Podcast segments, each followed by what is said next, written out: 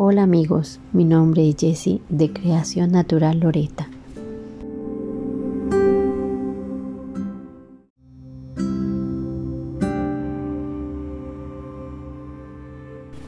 El día de hoy conoceremos un poco sobre la historia del jabón.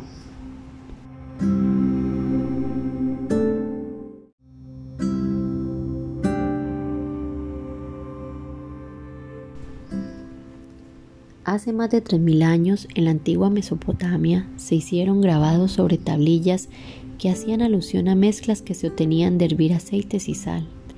Los fenicios fabricaron jabón con aceite de oliva y las cenizas de algunas plantas. Recetas parecidas a estas fueron utilizadas en Siria. El jabón sirio procedente de la ciudad de Alepo, antiguo territorio fenicio, se sigue fabricando hoy en día con el mismo método tradicional a base de oliva y aceite de laurel.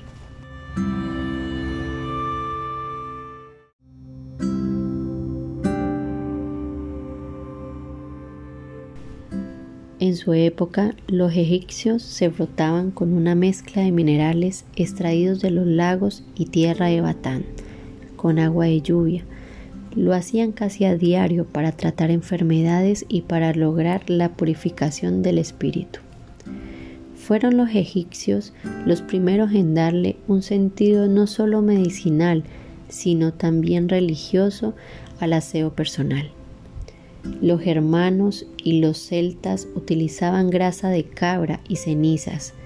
Los galos fabricaban sus jabones con cenizas de haya y grasa de jabalí. Para los griegos, el olor de la grasa rancia les resultaba desagradable y aunque no usaban jabón, se limpiaban con arcilla, cenizas y piedra pomes untaban sus cuerpos con aceites aromáticos y lavaban su ropa con agua en los arroyos.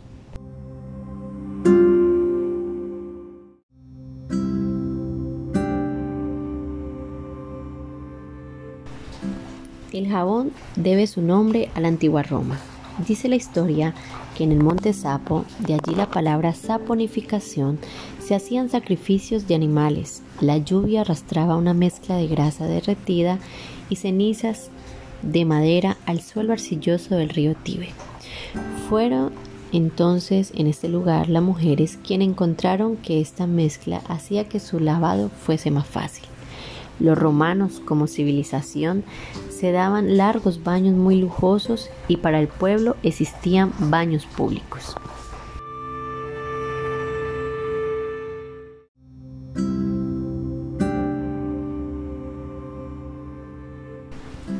Los jabones comerciales que hemos utilizado por décadas, si bien es cierto que contienen grasas animales o vegetales, es a partir de la refinación de aceites y grasas comestibles donde principalmente se obtiene la materia prima para elaborar jabón de manera industrial. Los porcentajes de aceite neutro son muy bajos, la glicerina derivada de la saponificación del aceite neutro es igualmente separada para venderla como un subproducto. Son compactados en prensas y tienen fragancias artificiales para aumentar la rentabilidad. Se les agrega muchos productos químicos derivados del petróleo y otros agentes para lograr una mayor cantidad de espuma como el sodio lauril sulfato por lo cual el jabón industrial, además de contaminar nuestro ambiente con sustancias químicas, no humecta ni hidrata nuestra piel ya que contienen agentes químicos perjudiciales para nuestra salud.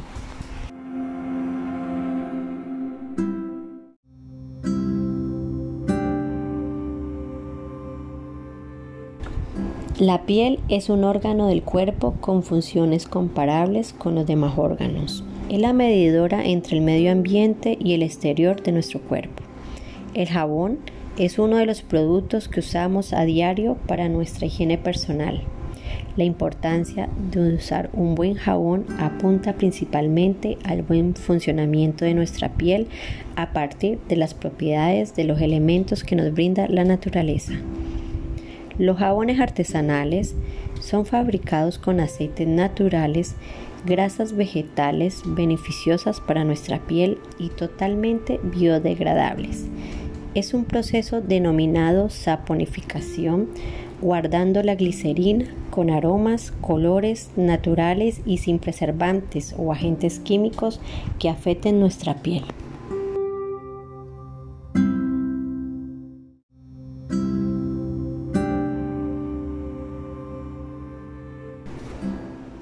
Y bueno amigos, esto fue un poco de la historia sobre el jabón artesanal. Nosotros en Creación Natural Loreta nos dedicamos a la elaboración de jabones totalmente artesanales con el mismo proceso en el cual comenzó hace mucho, mucho tiempo.